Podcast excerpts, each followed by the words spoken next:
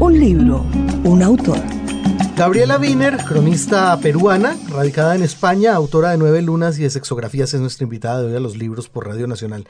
Gabriela, eh, ¿cuál recuerda usted que fue la primera crónica de inmersión que, escribió?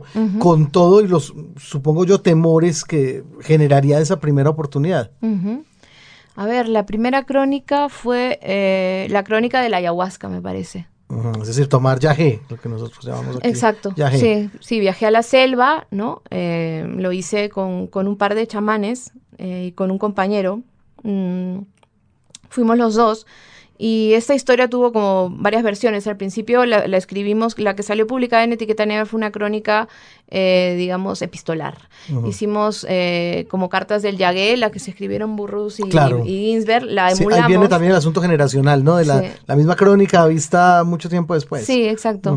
y, nos íbamos comentando, ¿no? Nuestros descubrimientos entre botánicos, antropológicos y al mismo tiempo también personales, ¿no? Porque la ayahuasca es un viaje de introspección ¿no? Hacia, hacia una especie de, de verdad, ¿no? Este, natural, ¿no? Este, que te lleva un poco a lo, a lo místico también, a un estado bastante, bastante místico, ¿no? Es una planta enteógena, ¿no? Que te da la visión de Dios, digamos, ¿no? Entonces también fue una experiencia como religiosa. Eh, y al final, bueno, e, en, la en la versión que publiqué, pues sí, obviamente yo tengo más protagonismo, eh, pero en un inicio fue, fue muy de inmersión porque fue, implicó un viaje eh, y también toda esta especie de técnica también de etiqueta negra muy interesante que es, yo para una crónica voy a leerlo todo, ¿no? Voy a entrevistar a todos, voy a convivir, voy a pasar mucho tiempo, ¿no? con mi materia de estudio. Y, ese fue un ejemplo muy, muy claro de eso, ¿no? Pasamos muchísimo tiempo investigando para escribirla. Ahí en, de ahí en adelante, imagino, se empieza a perder el miedo a escribir en primera persona. Sí, de hecho, en, esa, en esas, eh, ya en, la ayahuasca, empiezo a hablar, por ejemplo, de mis visiones, en las visiones que tengo a través de la planta, ¿no? Y, por ejemplo, me, remonto a, historias como, pues eso, ¿no? Mi infancia, ¿no? Este, mi adolescencia, la relación con los padres, ¿no? Este, el tema, del, por ejemplo, del aborto que me, que me atormentaba en ese, en ese tiempo sale, ¿no? Digamos, como una especie de psicoanálisis acelerado y ya está mi voz ahí, ¿no? Ya estoy, ya estoy hablando de mí misma y de experiencias no, no, no muy felices también, ¿no? O sea, cosas que me confrontaban y que me exponían bastante. ¿Eso en qué año fue lo de la ayahuasca? Pues en el 2000, 2000 igual, dos. Porque yo estaba pensando que eso fue algo que se acabó poniendo de moda y, y de alguna manera eso hizo que la experiencia se frivolizara un poco, ¿no tuvo usted esa sensación? Sí, sí, sí. Sí, eh, como también una historia como el como el, tema de meterte pues en un club de intercambio de parejas no eso a nivel de revistas eh, se hizo se ha ido haciendo se sigue haciendo no son como unos temas de siempre no y el tema del, del, turismo de drogas también es otro tema que, que se ve en efecto desde el, desde el periodismo gonzo muchas veces no o sea ahora hay medios de internet no y que si, siguen mandando a sus reporteros a a vivir la experiencia, digamos, ¿no? Entonces, en ese sentido, yo también cuando empecé, ¿no? Mis primeras historias tenían que ver con, con esas experiencias extremas, ¿no? Que normalmente pues pueden pasar por las drogas o por el sexo, ¿no?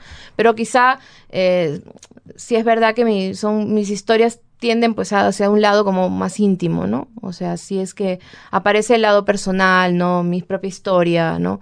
Y no necesariamente cosas que me hagan sentir muy cómodas también, ¿no? Porque esta, esta cosa muy del gonzo de yo llegué aquí, yo lo viví, yo me drogué, yo me yo experimenté, ¿no? o sea, escribir para presumir, ¿no? Eh, de escribir desde el yo, pero, pero como, decía, como dice Caparrós, eh, no se escribe desde, no se escribe sobre el yo, sino desde, desde el yo. Yo escribo desde las, yo escribo desde y sobre, pero, pero sí es verdad que hay una, una, cosa de exhibicionismo banal en estas cosas de, ah, mira, yo vi la luz o eh, yo, yo mm, cogí con todo el mundo, ¿no? Sí. Este, que es muy del gonzo pornográfico, en realidad, ¿no? ¿Sabes? El gonzo pornográfico es, es ese género, ese, ese que es como usted escribe a eh, Nacho, Nacho, Vidal, Nacho Vidal. Claro, es ese subgénero, ¿no? En el que el, el, el director actor no va con la cámara encima, ¿no? Y mientras le están haciendo todo, pues él está, lo está filmando, y se enfoca la cara y se hace un selfie y dice, hey, mira lo que estoy haciendo, ¿no? Eso es, pues, eso es, digamos, eh, la perversión, ¿no? O, la parte más banal, ¿no? O los límites más banales a los que se puede llegar haciendo también esto. Es que se pueden hacer muchas tonterías en nombre del gonzo. ¿no? Eh, pero cantidades. sobre todo, sobre todo. Sí. Bueno, sobre todo en el gonzo. ¿Y cómo zafarse precisamente de eso, de la posibilidad de que estén diciendo, ah, iba Gabriela Wiener, que es la que siempre escribe de sexo y la que No, no me libro, no me cosa"? libro de esa posibilidad, se dice muchísimo, ¿no? Lo, me lo han dicho muchas veces. Claro, y en ese sentido, por ejemplo, No hay- soy yo quien va a defender eso, ¿no? Creo que son mis libros, ¿no? Y a veces, la- cosa, lo que puedo decir es que mucha gente que, que lo dice es porque no ha leído los libros, ¿no? Si es verdad que se quedan como en un personaje, yo tampoco, no sé, no, no he dado entrevistas tampoco muy felices a veces, o no sé, no sé, a veces algo, he salido a un programa de televisión haciendo el ridículo, no sé, cualquiera, ¿no? Que empieza y, y- y- y hace payasadas, o hablar de sexo también ah, eh, no, es, no es una cosa es escribirlo y otra cosa es tener que hablarlo y defenderlo ante la gente, ante el público, ¿no? Y hablar sobre tu sexualidad además, ¿no? Claro. Ahora soy mucho más pues reivindicativa, me he radicalizado en muchas cosas, en lo feminista, etcétera, ¿no? Pero, pero eso es un proceso, ¿no? Y es un trabajo también, ¿no? Y, y, y sí es verdad que me han llamado de todo, ¿no? Eh, desde, solo de mirarme a veces, ni siquiera tengo que hablar, ¿no? este, que Bueno. tú hablando de sexo, pero tú quién te crees, tú hablando de porno, Sí. este, no sé, ellos esperan que alguien que, que, que hable de porno, pues tiene que ser alguien que ellos consideran sensual, ¿no? Tiene que Alejandra estar, eh, Rampolla, ¿no? Rampolla, no sé, ¿no? O sea, una chica que esté buena, pues, ¿no? Para que hable de sexo, que me ponga. Si para Sí. eso, si tú escribes para erotizarme, por lo menos luz erótica para mí, ¿no? Entonces, Alguien que se acomode otra vez a la imagen femenina establecida por las revistas o de mujeres o las revistas porno que tienen la el mismo tipo de Claro. belleza, de hecho. Claro, por eso entonces a mí, en un país como el Perú también y en Latinoamérica, me interesa decir, mira, yo soy esta, esta mujer, soy Gabriela, soy así, ¿no? Y me gusta el sexo y me siento sexy y siento el placer, tengo estos deseos, los llevo a cabo, este, no sé, eh, veo porno, etcétera, ¿no? Pues si ves porno también te dicen que eres como un hombre, ¿no? Si lo ha- ¿no? También, o sea, Ujú. es que le- son muy jodidos con eso todavía, ¿no? totalmente. Ha pasado que usted dé el paso siguiente, no, no solo al mirar estos temas, escribir sobre estos temas, sino hacer una extrapolación sobre lo que pasa en una América Latina que, por un lado, es muy desfachatada aparentemente, pero que en realidad sigue siendo muy pacata. Castradora, ¿no? Sí, y que eso no pe- permite ciertas cosas, pero otras no. Ujú. El ¿Cuáles pecado, pero no el escándalo, como Ah, sí. siempre, ¿no? Se puede hacer unas cosas y otras no. Pues a mí lo que, lo que más me, me sorprendió, no me sorprendió, pero, y de hecho me gustó, en, tanto en Nueve Lunas como en Sexografías, es ese J que está detrás conteniéndola. Mm. Y yo me preguntaba si usted hubiera sido tan bárbara y tan aventada sin esa, sin ese, sin esa contención de un compañero. bueno, que se- co- es comprensivo y es eh, eso. Es- Mm. Alguna gente me dice a mí valiente y otra gente le dice valiente a él, ¿no? Sí. Eh, ¿No? Como, oye, ¿no? El, el chico peruano, ¿no? Este, hace 10 años las cosas eran un poco distintas también, ¿sabes? Cuando empecé a hacer estas cosas, ¿no? Todas las camas eran, oh, o sea, ¿cómo puedes permitirle, dejarla? Ese tipo de verbo, verbo así, ¿no? Sí, sí. Eh, cholo peruano, por macho, ¿no? Al final, ¿no? Este, latino, macho latino, ¿no? Y, y tu mujer hace estas cosas, ¿no? Entonces, pero muchas de, de- de- aunque sale una tímida J en este libro, Jaime empieza a emerger más en, mi- en mis últimos textos, ¿no? Ya se llama Jaime. Entonces, ya está completo, Pero digamos, no, ¿no? no, Porque nos hemos ido involucrando juntos en nuestras aventuras, ¿no? O sea, realmente hemos, nos hemos liberado de cosas, llevamos 15 años juntos, ¿no? Y em- hacemos ahora también performances juntos, este, eh, o lecturas ¿no? medias, medias performativas, ¿no? En las que hablamos de nuestra intimidad, ¿no? De ser parejas escritores, eh, de historias en común, ¿no? O sea, él, él ha hecho... em, por mí, este, o sea, esa experiencia de ponernos en el escenario, ¿no? Para mí es como, bueno, compartir ese protagonismo del que tanto me hablan, ¿no? Este, que tan, por lo que tanto me joden, ¿no? Con otra persona, compartirlo con él y para él es finalmente dar la cara, porque él es siempre muy, muy un perfil bajo, ¿no? Él es poeta, su personalidad es de otro tipo, ¿no? pero nos hemos ido liberando, no, no ha sido un camino de flores, de hecho esas notas a pie de página ya lo revelan, ¿no? Sí. O sea, hay cosas que yo me he callado por él, por esta cuestión, ¿no? Eh, por el miedo, ¿no? Por, porque... Por cuidar Por- también la por imagen cuidar- de macho del Ujú. marido. Por cuidar nuestra relación en realidad, ¿no? Sí. Porque sí que, sí que teníamos unos acuerdos, ¿no? Pero tampoco teníamos una relación abierta, digamos, ¿no? Hacíamos, hemos hecho cosas juntos, pero por separado todavía no se abría. Ahora somos una pareja abierta, por ejemplo. Ahora, no sé, eh, vivimos, por ejemplo, tres, somos tres, eh, ¿no? Tenemos este una, una chica, ¿no? Una novia, un amor, este, y vivimos los tres juntos con mi hija, ¿no? Y ahora ella está embarazada de Jaime. Entonces, como te digo, mm, la relación ha, eh, y ha sido un aprendizaje esto de los afectos, ¿no? Eh, para nosotros, viniendo de donde venimos, yendo hacia donde fuimos, ¿no? Es claro, claramente en Europa, ¿no? La- en España la cuestión no está mucho más liberada en esos, en esos ámbitos, aunque hay ahora también un retroceso y una cuestión bastante reaccionaria y conservadora que, intenta pues eh, acabar con todo eso que se ha conseguido, ¿no? Pero, pero sí que yo llegué en un momento de, de efervescencia y de liberación, ¿no? Crianza, usted plantea ese tema nueve lunas, es decir, la dificultad de, de criar a, a una niña con una presión social como la que evidentemente eh, tienen ustedes dos sobre ustedes. Ujú. Sí, a ver, eh, siempre me preguntan por mi hija, ¿no? Porque el tema siempre son los niños. Y en los niños, ¿cómo llevan esto los niños? Pobrecitos los niños. Pero Tú tiene no me que lo ser pre- algo que tú no puede dejar así. al azar. Claro, tú no me lo preguntas así, pero los niños tampoco pueden ser un laboratorio de experimentación, ¿no? O sea, no, no lo son. Eh, para mí son como unos guías, ¿no? O sea, yo creo que si les hiciéramos más caso a los niños, este, se avanzaría más rápido en un montón de cosas, ¿no? Siempre estamos como cuidándonos porque, ay, que no se besen dos hombres o dos mujeres porque lo va a ver un niño. O sea, hace rato que las cosas que nos parecen lejanas, este, que nos parecen censurables, son porque no las, no, no vi- convivimos con ellas, simplemente, ¿no? Eh, no los tenemos cerca, ¿no? O sea, hace poco en Lima nada más se censuró un beso de dos hombres, ¿no? Cuando luego hay carteles aberrantes, ¿no? Sexistas, ¿no? Este, o de simplemente comerciales de terror, o de comida obscena, o de, o de cosas que son mensajes mucho más eh, dañinos y violentos, ¿no? Para un niño, ¿no? Y se, y se sigue condenando un beso, ¿sabes? O sea, ¿dónde estamos, no? Entonces, sí, yo esto todo el rato lo trato también en mi columna, en el periódico, Llamada Perdida, eh, tiene toda una sección de diálogos con mi hija, por ejemplo, ¿no? Porque, porque los niños entienden todo mucho más rápido de lo que creemos y, y en cuanto se Pero eso acostumbran a supone algo- explicárselos. Sí, y hay que hablarlo. Lo hay que hablar con verdad para mí, ¿no? En su lenguaje, o sea, dentro de lo que puede entender un niño, pero sin menospreciarlo, ¿no? Sin no, no tratarlo como un idiota, ¿no? No, este... eh, eh, Lena es como... A veces viene y nos dice, nos ve en la cama los tres así, ¿no? Ah, Despertando, ¿no? Y dice, yo también quiero ser parte del amor, ¿no? Ella, ella es como parte de nuestro colectivo, ¿sabes? Este, nuestro colectivo de amor, ¿no?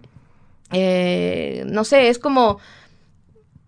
Es muy sencillo para ella ya, eh, estas cosas, ¿no? Y eh, para, en su momento sí es verdad que, que lo, lo piensas, cómo contarlo, pero todo eso, es, todo eso es ser madre, ¿no? O sea, contar y narrar tu, tu realidad, ¿no? Yo, lo que es jodido es mentirles, lo que es jodido es presentarte ante ellos como alguien que no eres, como otro ser humano, porque al final lo van a descubrir. Y yo descubrí quiénes eran mis padres, tú seguro que también, ¿no? Y me, me jode haberlo descubierto tan tarde, ¿no? También, en muchos sentidos, en las partes que me gustan. Y otras cosas me hubiera gustado que me las digan, me hubiera gustado que me las cuenten, ¿no? Y no enterarme así. Entonces, eh, yo que, y, y mucha gente hemos padecido esa, esa doble moral, ¿no? Eh, como hijos, ¿no? Este, la doble vida en que vive mucha gente, ¿no? Este, la, insensi insensi- la poca sinceridad, ¿no? Que es que se tienen en las relaciones, ¿no? Y para mí es no mentirles, o sea, ser muy honestos con ellos. Y eso no es tan difícil. Si eres honesto contigo mismo, claro. Claro. A ver, no voy a pontificar, pero me, me gustaría tener una relación así con mi hija y es una lucha diaria. No es fácil, pero se hace. Es muy chistoso porque usted habla mal de las madres que pontifica y es algo que todos, en lo que vamos haciendo bien, pontificamos. ¿No? Sí, sí, Es claro. inevitable, es inevitable inevitable. caer, ¿no? Pero sí, pero nos equivocamos también un montón. O sea, no sé, en yo qué sé que va a pa- te, di- te he empezado a decir lo de, la- lo de que un hijo no es un laboratorio. Y, a lo mejor lo es. O sea, eh, no es algo intencional. O sea, no digo, mira, ahora yo voy a ser el hijo perfecto, ¿no? Eso no lo, no lo voy a hacer yo. Hay muchas madres que sí se lo proponen, ¿no? Pero al final de todo, todo es, es nuevo. O sea, todo es nuevo y se está haciendo sobre la marcha, ¿no? Claro.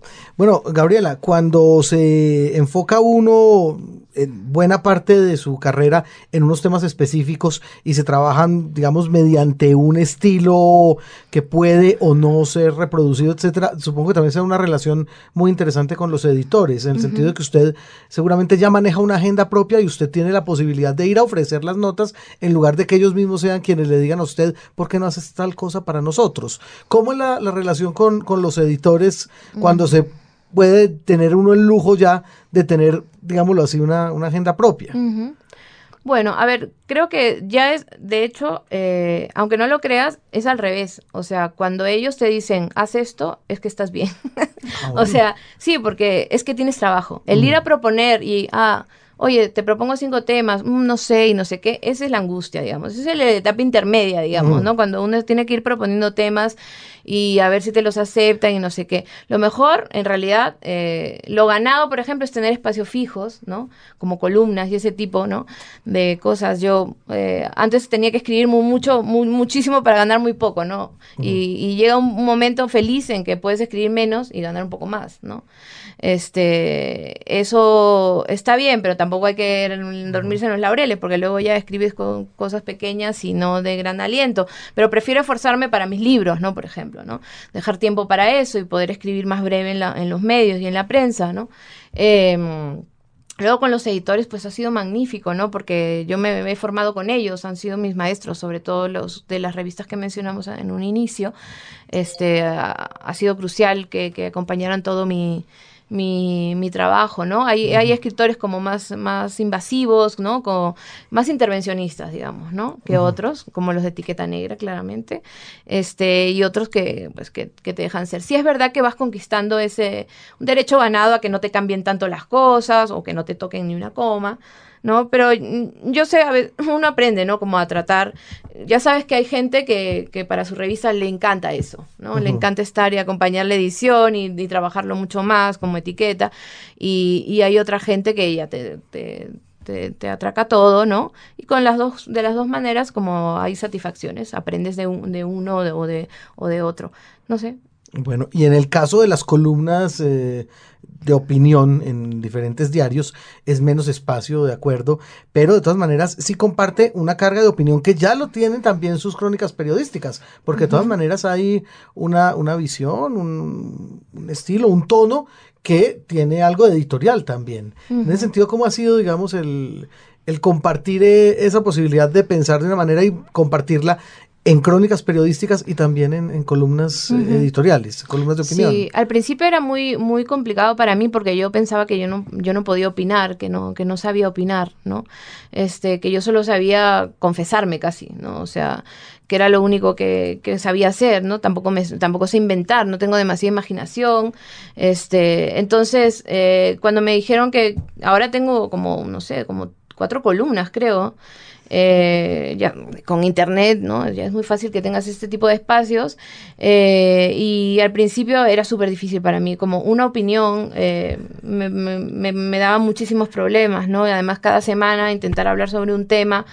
yo en mis crónicas sí que lo que había era sobre todo mirada, ¿no? Mirada de las cosas, ¿no? Y a veces en mis columnas también es todo lo que hay. Hago pequeñas historias, ¿no? Eh, con alguna mirada sobre algún tema, ¿no? Tanto como opinión me parece demasiado decir, ¿no? Pero sí que me hallo más empapada de, lo social, ¿no? Estoy como eh, mucho más eh, involucrada en las cosas que pasan, ¿no? En la actualidad, ¿no? La sigo. eso es eso es crucial para poder decir algo que importe, ¿no? Como habíamos dicho en la introducción de la entrevista, Gabriela Wiener ha estado varias veces por aquí por Bogotá. Eh, prácticamente hoy, cuando nos está concediendo la entrevista, descendió del avión, pues la altura estaba haciendo también lo suyo, pero bueno, Gabriela ha estado aquí y le han tocado peores porque le han puesto a correr en esa actividad que tanto nos gusta, que es Bogotá contada. Así insinúas que estoy un poco lenta. No, no, no, no, no, no, No, porque- absoluto, para nada. No, ¿Por qué lo dices? no, faltaba más. ¿no? Es limeña, eso es peor. puede ser, puede ser. Eh, Bogotá contada, ha sido una experiencia increíble. Estuve hace unos meses aquí, invitada por Idartes, y la verdad es que les estaba contando antes de que empezara el programa que, que es un privilegio para, para un escritor venir aquí a estar tantos días, ¿no? Eh, sí es verdad que se hace también un trabajo fuerte de promoción de lectura, con muchos encuentros en librerías y centros culturales, bibliotecas públicas, pero también muy diversos, así que ves a gente de todos lados, ¿no? A las que contarles cosas de tus libros, ¿no? Y es súper interesante la experiencia. Y luego tienes una misión, que es la misión de contar algo de Bogotá, ¿no? Algo de la ciudad, que finalmente irá a formar parte de un libro junto eh, a los textos de otros nueve escritores, porque son diez, ¿no? Eh, que además era un libro de distribución gratuita para para toda la ciudad, ¿no? Y er- es bonita la experiencia esta de de repente que te cuente la ciudad alguien de fuera, ¿no? De, de otro lado, ¿no? Que alucina con ciertas cosas, ¿no? Que idealiza otras, ¿no? Que ve cosas que al final, que, a lo- que tú ves tanto que ya no lo notas, ¿no? Entonces, para mí, para mí fue eso. Eh, yo quería hacer una crónica, claramente hay otros que han hecho como cuentitos, ficción, ¿no? Y, y fue increíble la, la historia que me tocó eh, de un archivo reencontrado de León de Grave. En, en una zona de prostitución En el de barrio Bogotá, Santa Fe, en el barrio de Santa tremendo. Fe, este, esta investigación comandada por un académico loco y fascinante que se llama Hernando Cabarcas, que renunció al mundo del academicismo porque él era un tipo del, del tarot, de la poesía, ¿no? Este, de la calle, ¿no? De las putas, ¿no? Y nada más, nada menos que se, por los 100 años de León de Grave se le ocurrió eh, hacer una exposición dentro del prostíbulo, con los archivos, ¿no? Con las obras, con la música, con los textos, los discos de, de León. Y, y entonces es, es la historia de, esta es mi historia de Bogotá contada, ¿no? Ese, ese encuentro ahí en Los Calamares, en el burdel, ¿no?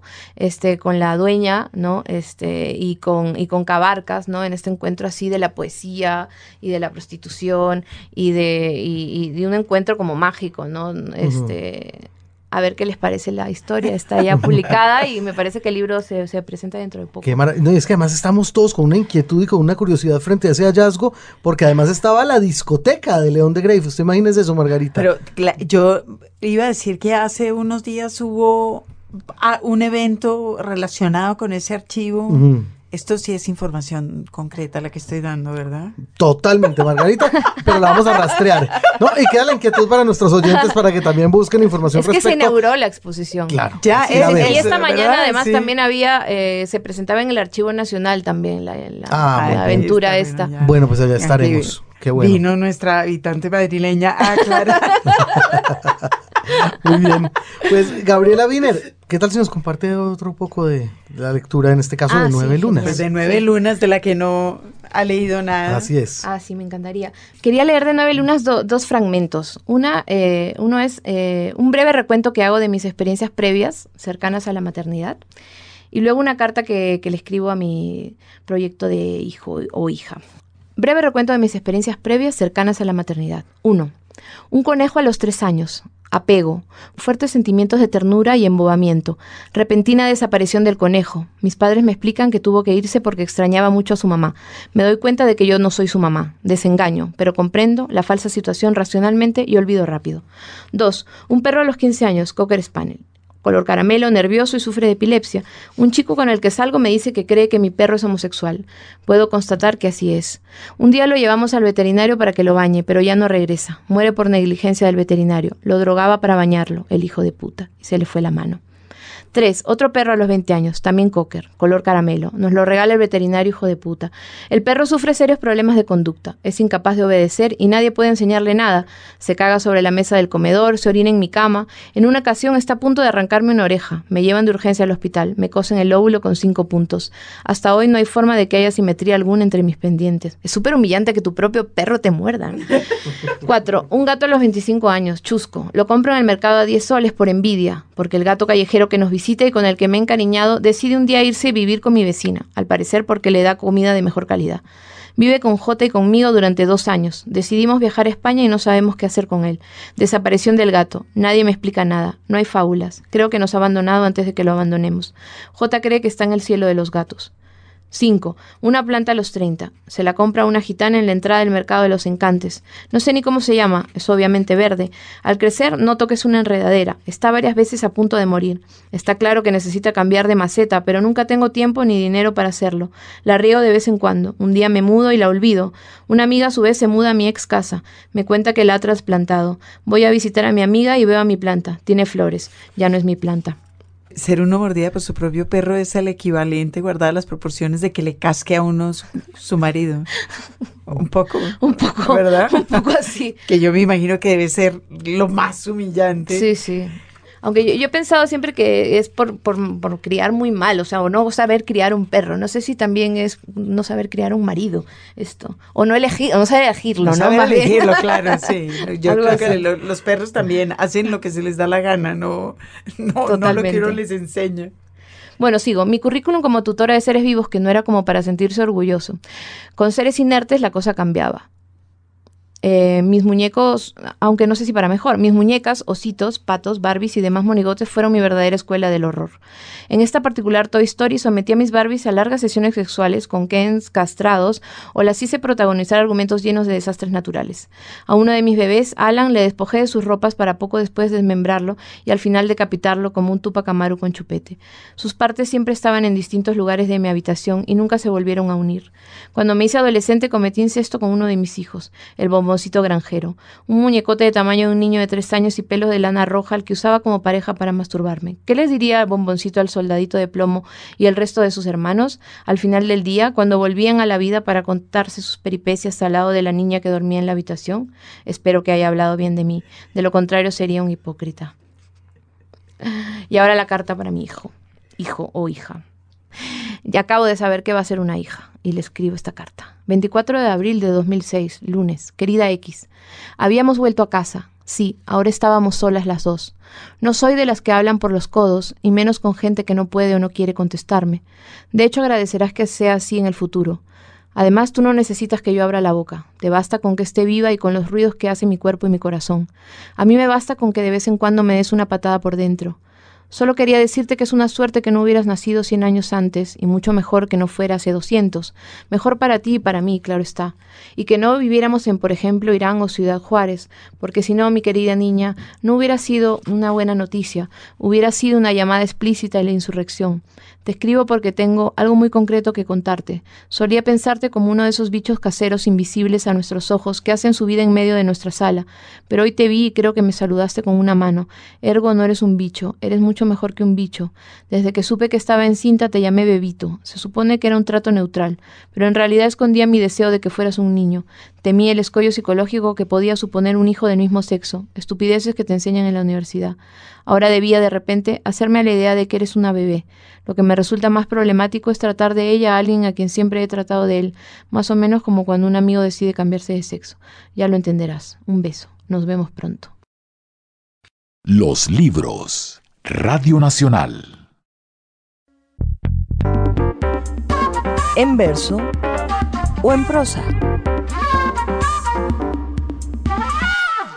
Hoy en esta sección llamada En verso o en prosa vamos a remitirnos por supuesto a Franz Kafka, a quien hace algunos minutos ya tuvimos aquí en la sección de personaje inolvidable y escuchábamos la lectura de la introducción que hace justamente el filósofo Fernando Sabater a la edición publicada por Alianza. Una colección que sacó Alianza por cuenta de los 30 años de la, editorial. Ah, y sacaron como una colección de clásicos, digamos, sacaron la Metamorfosis, que yo recuerde ahí eso y tengo el malestar en la cultura también. Ah, muy bien. Pero son muchos más. Son clásicos de la literatura, sí, bueno, Freud. Sacados por ellos.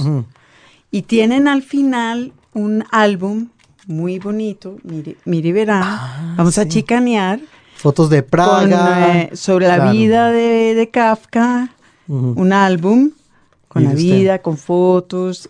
La familia, claro, los, los territorios en República Checa, en los que vivió, en la, en la actual República Checa. Es, ahí está. Es una, es una, edición realmente bonita. Qué buena cosa. Bueno, Margarita, la invito a que le refresquemos la memoria un poco a nuestro público en los libros con el fragmento inicial, que de todas maneras creo que está rondando siempre en la cabeza de todos, de la metamorfosis de Kafka. Una, de las cosas eh, divertidas y, que muestra lo, lo, brutalmente metido en la cabeza que tenemos o en los genes que tenemos la metamorfosis es que, ¿qué bicho es el de la metamorfosis? Siempre nos lo vamos a preguntar, ¿no? Yo, sí, yo digo que es un escarabajo. Yo digo que es una cucaracha. bueno, está. Pero cada cual tiene un bicho en la cabeza, es lo que digo, y lo tiene claro, no se, no. Ah, no, y lo podemos discutir, Margarita. Yo digo que una cucaracha levanta el ala y ya está, ya se puede poner de pie. En cambio, este pobre tiene como una circunferencia en la espalda que le impide poderse levantar de la cama, con lo cual yo sigo apostando que es un escarabajo. Claro, de, de, todo caso no es una cucaracha, eso sí que lo tengo yo claro. Eh, porque además han escrito mucho sobre eso, pero en mi cabeza es una cucaracha. Ah, además que es un animal tan despreciable y tan es. Bueno. pero usted, amable oyente en casa, imagínese cosas bonitas mientras Margarita lee eh, este clásico de la literatura que es la metamorfosis. Al despertar Gregorio Samsa una mañana, tras un sueño intranquilo, encontróse en su cama convertido en un monstruoso insecto. Hallábase echado sobre el duro caparazón de su espalda y al alzar un poco la cabeza vio la figura convexa de su vientre oscuro, surcado por curvadas callosidades, cuya prominencia apenas si podía aguantar la colcha, que estaba visiblemente a punto de escurrirse hasta el suelo. Innumerables patas, lamentablemente escuálidas en comparación con el grosor ordinario de sus piernas, ofrecían a sus ojos el espectáculo de una agitación sin consistencia. ¿Qué me ha sucedido? No soñaba, no. Su habitación, una habitación de verdad, aunque excesivamente reducida, aparecía como de ordinario entre sus cuatro harto conocidas paredes. Presidiendo la mesa, sobre la cual estaba esparcido un muestrario de paños, Samsa era viajante de comercio, Colgaba una estampa a poco recortada de una revista ilustrada y puesta en un lindo marco dorado. Representaba esta estampa a una señora tocada con un gorro de pieles, envuelta en un boa también de pieles, y que, muy erguida, esgrimía contra el espectador un amplio manguito, asimismo de piel, dentro del cual desaparecía todo su antebrazo. Gregorio dirigió luego la vista hacia la ventana. El tiempo nublado, Sentíanse repiquetear en el zinc del alféizar las gotas de lluvia, infundióle una gran melancolía. Bueno, pensó, ¿qué pasaría si yo siguiese durmiendo un rato y me olvidase de todas las fantasías?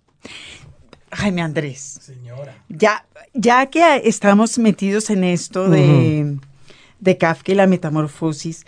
Yo sé que usted tiene entre pecho y espalda una versión musicalizada. Ya me se ocurrió, deberíamos seguir por ahí, ¿no cree? Bueno, sí. Habrá quien se le ocurra que alguna vez habrá que hacer el musical de la metamorfosis o algo así. No, pero a quien se le ocurrió primero, o por lo menos contar brevemente la historia en una versión reducida de tres minutos, muy exultante además, todo lo contrario al tono oscuro de la novela, es el escritor y cantautor uruguayo Leo Maslía.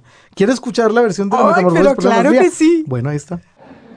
Cierto día, Gregorio Samsa se despierta con el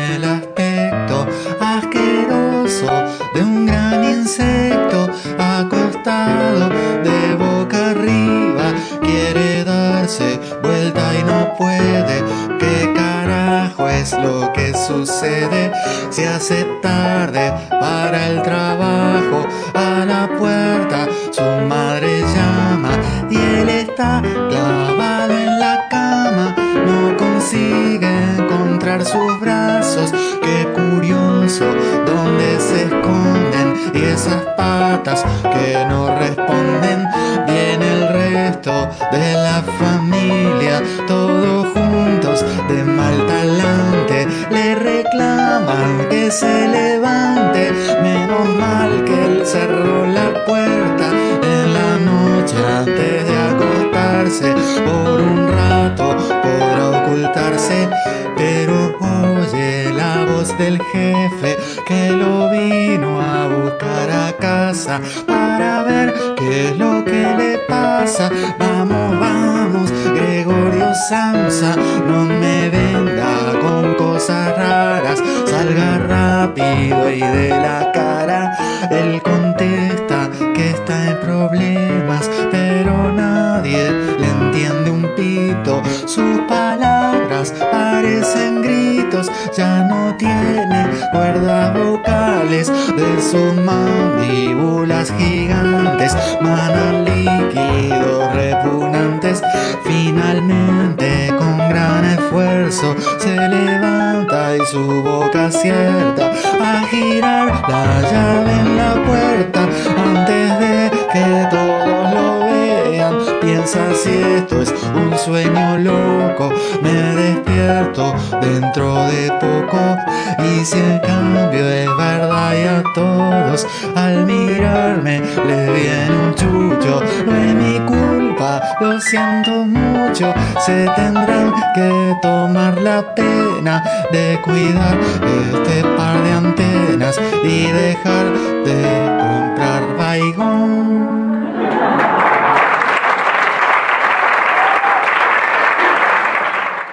Los libros. Radio Nacional. En lista de espera.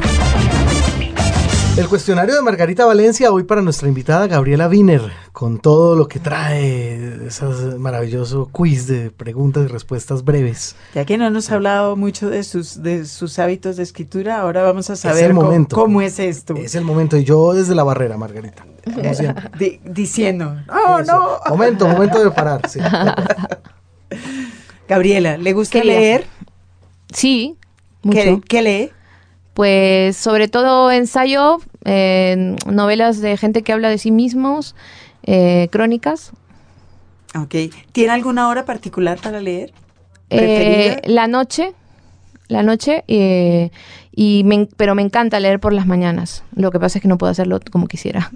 ¿Lee en pantalla, lee en papel, lee a lo en mismo? todo, en todo, leo en pantalla y en, y en papel, me da igual. ¿Y tiene algún género favorito para el ocio total? ¿Novelas de playa, poesía? en la No, solo los libros que me gustan y me, me han enganchado, porque si no, no leo, me pongo a ver una película o una serie. Ok. Ah, ¿Un libro favorito durante la adolescencia? Durante la adolescencia, Rayuela, por ejemplo. Bueno, ya era, tenía 18 años, pero todavía, se considera todavía adolescencia. adolescencia. Ahora va casi hasta los 30. Así que bien. ¿Qué libro has regalado muchas veces? ¿Qué libro he regalado muchas veces? Qué vergüenza, no suelo regalar libros. No suelo regalar nada, soy pésima para los regalos. Y libros menos. Pero regalo libros míos, sí, eso sí. Y luego me, luego me duele. ¿Por qué? Me- no los míos escritos por mí, sino de mi propiedad. Porque Ah. luego los echas de menos, Ah, claro. Tengo como arrebatos así de generosidad y, y, ah, este me ha encantado, ¿no? O los presto, que al final es regalarlos. regalarlos. Bueno. ¿Se considera una escritora? sí, una escritora. ¿Desde cuándo? Mm, no, no desde hace demasiados años, igual ocho. El 12 de septiembre. Desde el 12 de septiembre del 2009. Bien. Bueno, ya. No, no va a preguntar. Ese día tuve una epifanía, bla, y bla, bla. escritora. Sí, no sé, a veces, no- no, a veces me siento cero escritora también. Un consejo inútil que le hayan dado en relación con escribir. Ah, a ver, como lo de cómprate una cuna, ¿no? Con un hijo. Este, no sé, que es que, va- que me vaya una ca- una cuna no es un consejo, es una es de primera necesidad. Pues no se necesita para No, nada. en y como no. no. se necesita tampoco un escritorio, ¿no? Y, y con vista al mar, ¿no? O sea, igual vas ahí y no pero- te sale pero nada. Qué feliz sería. Pero si tuviera una casa en la playa. Estaría bien. Y un consejo que usted le daría a un escritor que venga detrás de usted, más joven. Jamás, no doy consejos. De escritura menos, qué vergüenza. Escribir en ordenador a mano. Siempre en la computadora, ¿no? Ya no sé escribir a mano. Ok.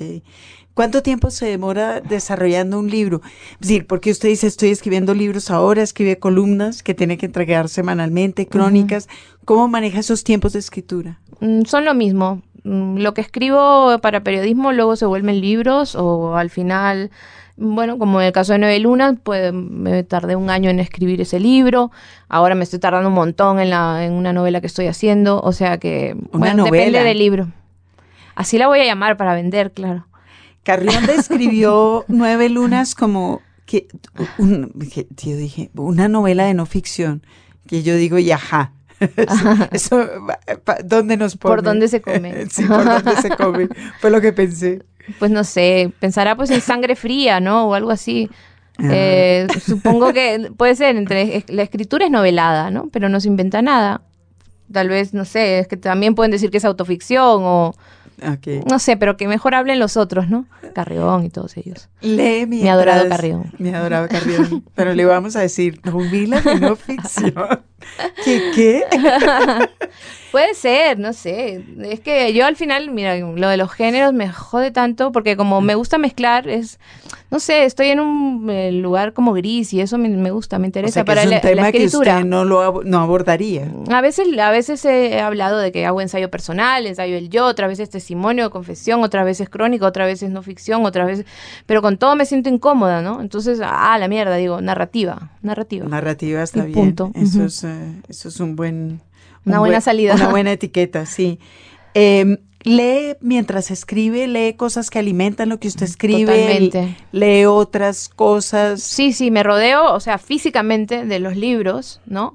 Los abro en las páginas, es- los toco, los ojeo. Creo mucho como en una especie de, de- de magia que ocurre de repente que ¡ah! abres una página y estaba lo que necesitabas. Como Eddie Ching. Sí, sí, sí. Me la imagino tengo- usted rodeada de manuales de embarazo. Sí, hay cosas así que de repente dices, ah, esto me sirve para, para cierta voz, esto para cierto tono, esto para cierto estilo, esto, esta fra- este tipo de construcción de frase la necesitaba, no la había hecho, no sé. Pero sí, a veces digo, muy- como voy a escribir este libro, son estos los libros que voy a necesitar. Es como algo intuitivo, ¿no? Los eliges y tal. A veces tienes que ir a buscarlos luego. Y también la acompañan y la contienen, supongo. Sí. Oye música mientras escribe, como Willy Colón. Que, que lee mientras compone. Sí, también leo a Clarice Lispector como Willy Colón. Eso sonó envidioso. No, a veces, últimamente me, a veces me da por música electrónica, otra vez, otras veces sí, estoy como el tum tum tum, o últimamente estoy escribiendo con el piano, con el Niman. No sé, siento que cuando que estoy tocando el piano cuando escribo, pero de una manera como feroz y creciente. Sí. ¿Toma notas? Eh, total. Eso es- me viene de la crónica y del periodismo, eh, de todo. Tiene una libretica en la, que en la cartera, entre los, en el bolsillo. No, solamente es cuando voy a específicamente a hacer algún tema.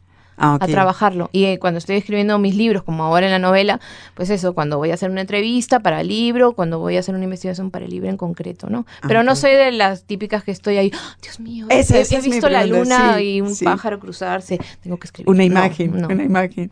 El Titanic. Nada, nada de eso. Bueno. Eh, una cena literaria. Una, Una cena literaria. ¿A qué tres escritores invitaría? una cena literaria, a escritores vivos, ¿no? Ahora. No, no necesariamente. Ah, no necesariamente. puede ser los que quieran. A ver, me gustaría, ah, no pido mucho, pues, a ver, me gustaría que estuviera Henry Miller, eh, Mario Velatín y mm, Clarice Lispector. Una buena cena. Eso sí que va, eso va a estar divertido. Una frivolidad inconfesable. Una frivolidad inconfesable, eh, uf, no sé. Me, miro al espejo todo el rato. Pero todo el rato en los reflejos de los coches, en, en todos. ¿Y En, se mi, en mi móvil, en mi móvil, en mi móvil también me miro, ¿sabes? La, la- Sí, el sí. selfie es mi espejo. Ay, claro, pero yo descubrí eso el otro día y es buenísimo. Es ideal para pintarme Claro, los labios, para eso, todo. eso. sí, sí. ¿Y se, se sorprende? De O que se miran- me horrorizo todo el tiempo, me Ah. odio, me detesto y me deprimo. Ah, bien. ya, ya sé por qué es una frivolidad inconfesable.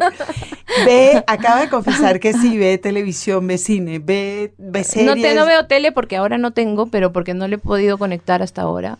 Y, y, ve- y veo este veo series porque ya eso es lo que me gusta, ¿no? Y entonces no sé si un programa me gusta de noticias o de entrevistas, ya busco los capítulos pasados, como que no tengo tampoco ninguna urgencia. Y luego estoy todo el día colgada de internet para todo, ¿no? Para ver todo. Y hago pues eso, mi menú de cosas que me interesan. Claro, ya sabemos eso porque hemos visto cómo se cayó el sistema eléctrico de la... De la cabina. y- ok. Pero Eh, sí, ahora en, la, en internet está la tele, está el cine, están las series, está todo. Sí. ¿Sigue alguien en la red? Habló de Anfibia, por ejemplo. ¿Sigue Sí, algún bloguero en particular que le guste sigo a, mi- a- a miles. A miles. Sí. no podría mencionar a uno. O Sí, sea, ya- dos ya ves que le gusten mucho.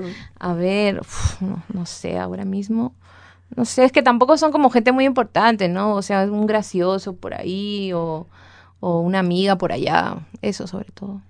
Ah, se mantienen conectadas los amigos a través de la red. Sí, sí. Bueno. Eh, y para terminar, ¿qué tiene en su visita de noche? ¿Qué está leyendo? Eh, ¿Qué estoy leyendo? Ah, pues eh, como he estado en Lima, bueno, estoy en Lima, de hecho ahora regreso a Lima, y estaba en la feria del libro, como que he eh, eh, eh, todos mis amigos escritores o gente eh, que escribe allí me han regalado este libros de, de- de sus libros, sus novelas. Entonces he estado leyendo un libro que se llama Los Perdidos, que es más bien un ensayo de José Carlos Agüero sobre un poco la... Él era hi- hijo de, de- dos este, senderistas, de dos personas de Sendero Miloso, ma- padre y madre asesinados extrajudicialmente, y es como su testimonio, pues también un ensayo sobre los años de la violencia y sobre el tema de la víctima, ¿no? En sí, ¿no? Cómo se cómo ha avanzado el tema de la víctima, cómo se ve ahora y ya no se ya no se ve como víctima, etcétera. Este, alguna novela de mi amiga Victoria Guerrero, Un golpe de dados, también estaba leyéndola, eh, que, bueno, se, se acaba de leer muy rápido, pero me ha encantado, así, me, me encantan las novelas de los poetas. Espero que mi novela también sea así. Me ha dado envidia y todo.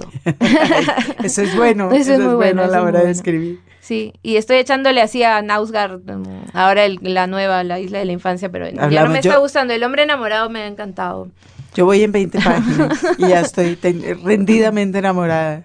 Y 20 yo. páginas del primer tomo. Tengo, creo que puedo ocupar el resto de mi vida en leer. Sí, sí, total. No, no, tenemos del, faltan como cinco. Me falta todo. Faltan cinco, van que va cayendo cada año, así que hay que ir avanzando. Ok.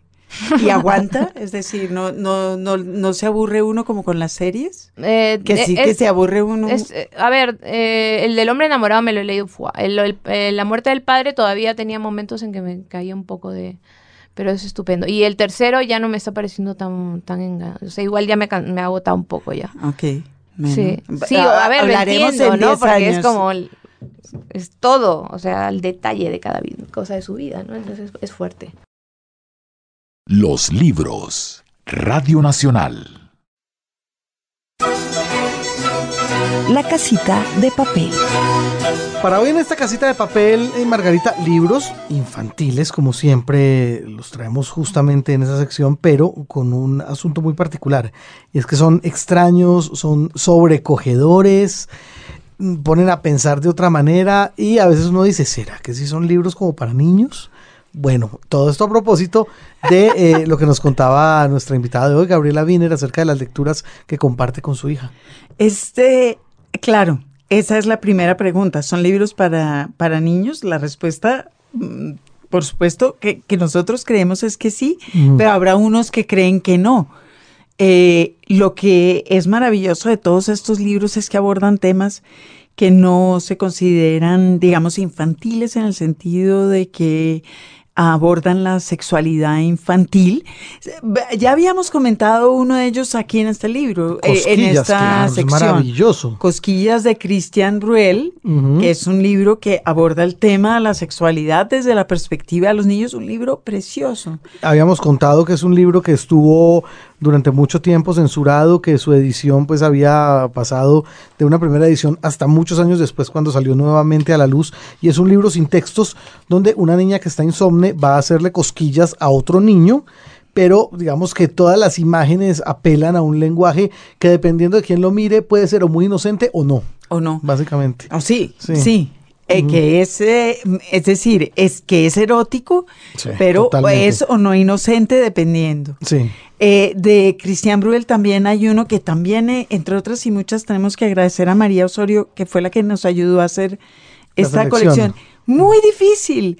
Y muy difícil, primero porque es difícil el tema, Claro. y segundo porque los libros como que pasan de agache. Y tampoco se consiguen fácil y los descatalogan muy rápido. Seguro. Nos mandó también María La Hora de los Padres de Cristian Bruel, que, eh, digamos, en un texto muy cortito ab- aborda el, pues, la- los diferentes tipos de padres que hay hoy, Ah, sí, por que supuesto. son, eh, es el decir, concepto de familia, digamos, el nuevamente concepto de familia. reelaborado. Exactamente. En relación con eso, por ejemplo, también María nos dirigió a un libro que, que ahora ya no se consigue, pero que que está en la, en la red, al que quiera comprarlo, al que quiera buscarlo, que se llama Rey y Rey. Rey Rey, es exactamente lo, lo mismo, es como una especie de cuento de hadas, pero donde no hay una princesa, sino dos príncipes, dos, reyes en este caso. sí. Exactamente, que al final eh, se casan y son muy felices. Así es. Eh, el libro que, tal vez el libro pionero en este, en este tipo de libros que tratan temas difíciles es un libro de Tommy de Paola de 1900, de Ujú. 1970 y pico, yo creo, mm, que se llama Oliver Button. Es una nena, lo tradujeron a español. Dice, sí, sí. Y es un libro que cuenta la, la vida de Oliver Button, que es un niño que no es como los demás niños, no le gustan las cosas que se supone que le deben gustar a los niños. Eh, le gusta vestirse así, poner sombreros, actuar, en fin, etcétera, etcétera. Sí. Entonces, este libro, que es un libro muy, muy bonito, no se consigue por ningún lado. Ujú. Está también este otro Otro más de Christian Bruel. de Christian Bruel que se llama La historia de Julia, la niña que tenía sombra de niño. Otra vez es un libro con las preciosas ilustraciones, eh, eh, en este caso de Anne Boselec, eh, y es, como su nombre lo indica, el libro de una niña que está cuestionando su identificación de género, su identidad de género, si quiere. Sí. Está este otro que es pavoroso, como Sí, lo- acaba usted lo acabo- no sé para qué me lo prestó, Margarita, no lo quise ni ver. Uy, es terrible. En una, en una casita de papel, Sí. en una casita de papel está no tan, no tan Uf. alegre. Este libro se llama Matador. Además el nombre nomás. Lo, lo publicó también Babel en, en Colombia. Me da la impresión que es como una expiación del, del autor de lo que él pues sigue considerando un, un- su propio crimen personal, que es el haber matado de manera muy torpe además un gorrioncito.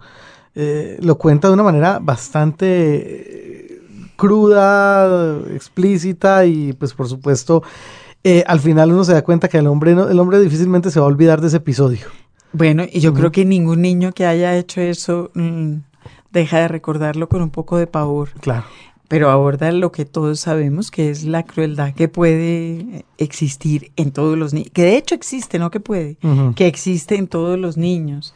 Em, hay otro libro muy famoso que se llama Pato, la muerte y el tulipán, que es un libro sobre la muerte.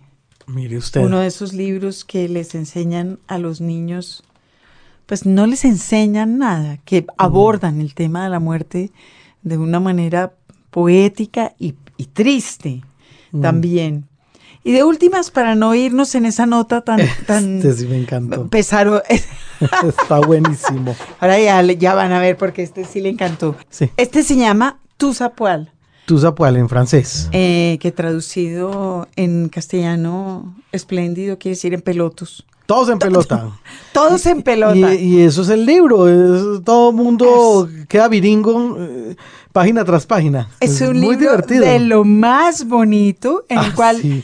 todos se van empelotando, el policía, y van mostrando además sus cuerpos diferentes, no Así todo es. está ya eh, menos eh, No todos dos. 90, 60, 90. Sí. Y sin ambajes, además. Aparecen en bola, todos completitos, con, además. todos con todo. Sí, sí, sí. La madre, la abuela, La, la, que niñera, los vecinos, el policía. el presidente y director general. Ah, mire usted, al presidente. No, qué maravilla. Bueno, este libro es bien, bien bonito. Las señoras de la cantina, la abuela.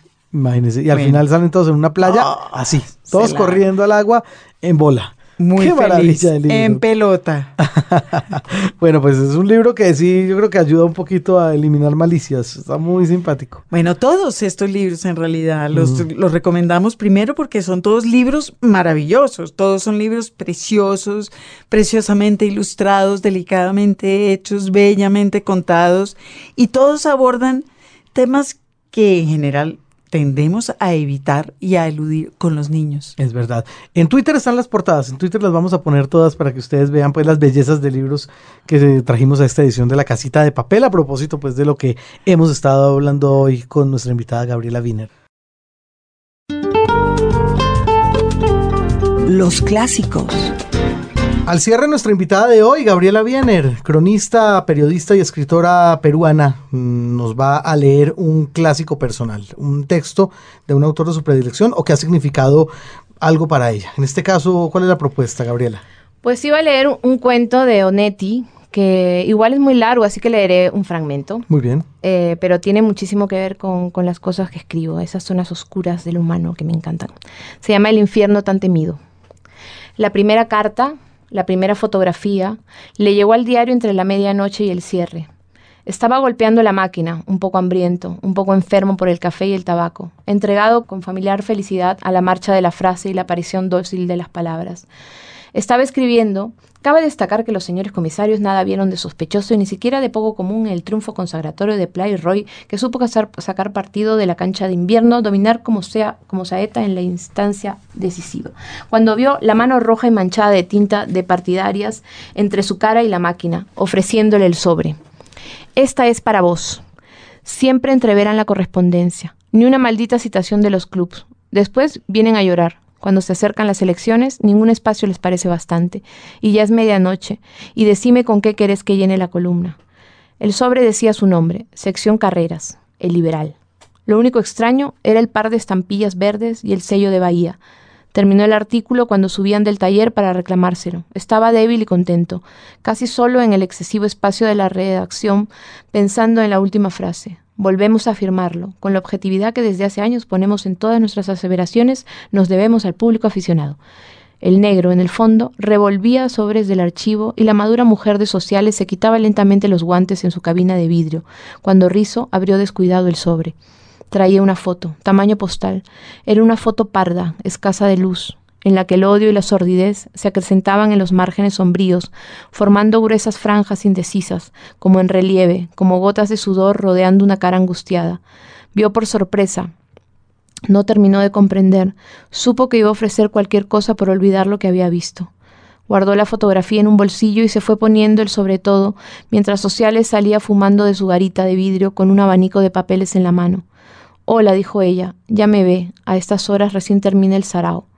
Rizo la miraba desde arriba, el pelo claro, teñido, las arrugas del cuello, la papada que caía redonda y puntiaguda como un pequeño vientre, las diminutas, excesivas alegrías que le adornaban las ropas. Es una mujer, también ella, Ahora le miro el pañuelo rojo en la garganta, las uñas violentas en los dedos viejos y sucios de tabaco, los anillos y pulseras, el vestido que le dio en pago un modisto y no un amante, los tacos interminables, tal vez torcidos, la curva triste de la boca, el entusiasmo casi frenético que le impone las sonrisas. Todo va a ser más fácil si me convenzo de que también ella es una mujer. Parece una cosa hecha por gusto, planeada. Cuando yo llego usted se va, como si siempre me estuviera disparando. Hace un frío de polo afuera. Me dejan el material como me había prometido. Pero ni siquiera un hombre, un epígrafe. Adivine, equivóquese, publique un disparate fantástico. No conozco más nombres que el de los contrayentes y gracias a Dios. Abundancia y mal gusto, eso es lo que había. Agasajaron a sus amistades con una brillante recepción en casa de los padres de la novia. Ya nadie bien se casa en sábado. Prepárese, viene un frío de polo desde la rambla. Cuando Rizo se casó con Gracia César, nos unimos todos en el silencio. Suprimimos los vaticinios pesimistas. Por aquel tiempo, ella estaba mirando a los habitantes de Santa María desde las carteleras del sótano, cooperativa teatral, desde las paredes hechas vetustas por el final del otoño, intacta a veces, con bigotes de lápiz o desgarrada por uñas rencorosas, por las primeras lluvias, otras. Volvía a medias la cabeza para mirar la calle, alerta, un poco desafiante, un poco ilusionada por la esperanza de convencer y ser comprendida delatada por el brillo sobre los lacrimales que había impuesto la ampliación fotográfica de estudios Orloff. Había también en su cara la farsa del amor por la totalidad de la vida, cubriendo la busca resuelta y exclusiva de la dicha lo cual estaba bien, debes haber pensado él, era deseable y necesario. Coincidía con el resultado de la multiplicación de los meses de viudez de Rizo por la suma de innumerables madrugadas idénticas de sábado, en que había estado repitiendo con acierto actitudes corteses de espera y familiaridad en el prostíbulo de la costa. Un brillo, el de los ojos del afiche, se vinculaba con la frustrada destreza con que él volvía a hacerle el nudo a la siempre flamante y triste corbata de luto, frente al espejo balado y móvil del dormitorio del prostíbulo. Se casaron y Rizo creyó que bastaba conseguir viviendo como siempre, pero dedicándole a ella sin pensarlo, sin pensar casi en ella, la furia de su cuerpo, la enloquecida necesidad de absolutos que lo poseía durante las noches alargadas. Ella imaginó en Rizo un puente, una salida, un principio. Había atravesado virgen dos noviazgos, un director, un actor, tal vez porque para ella el teatro era un oficio, además de un juego, y pensaba que el amor debía nacer y conservarse aparte, no contaminado por lo que se hace para ganar dinero y olvido. Con uno y otro estuvo condenada a sentir en las citas, en las plazas, la rambla del café, la fatiga de los ensayos, el esfuerzo de adecuación, la vigilancia de la voz y de las manos. Presentía su propia cara siempre un segundo antes de cualquier expresión, como si pudiera mirarla o palpársela. Actuaba animosa e incrédula, medía sin remedio su farsa y la del otro, el sudor y el polvo del teatro que los cubrían, inseparables, signos de la edad. Cuando llegó la segunda fotografía desde Asunción y con un hombre visiblemente distinto, Rizo temió sobre todo no ser capaz de soportar un sentimiento desconocido, que no era ni odio ni dolor, que moriría con él sin nombre, que se emparentaba con la injusticia y la fatalidad, con el primer miedo del primer hombre sobre la tierra, con el nihilismo y el principio de la fe. La segunda fotografía le fue entregada por policiales, un miércoles de noche, los jueves eran los días en que podía disponer de su hija desde las 10 de la mañana hasta las 10 de la noche. Decidió romper el sobre sin abrirlo. Lo guardó y recién en la mañana del jueves, mientras su hija lo esperaba, en la sala de la pensión se permitió una rápida mirada a la cartulina antes de romperla sobre el watercloth. También aquí el hombre estaba de espaldas.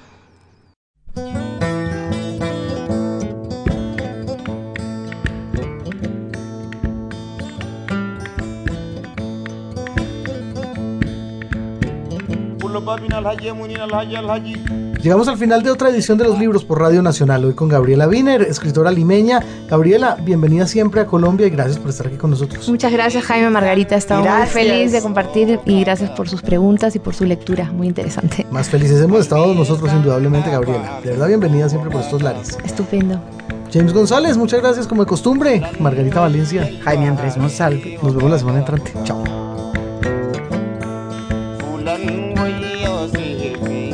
hana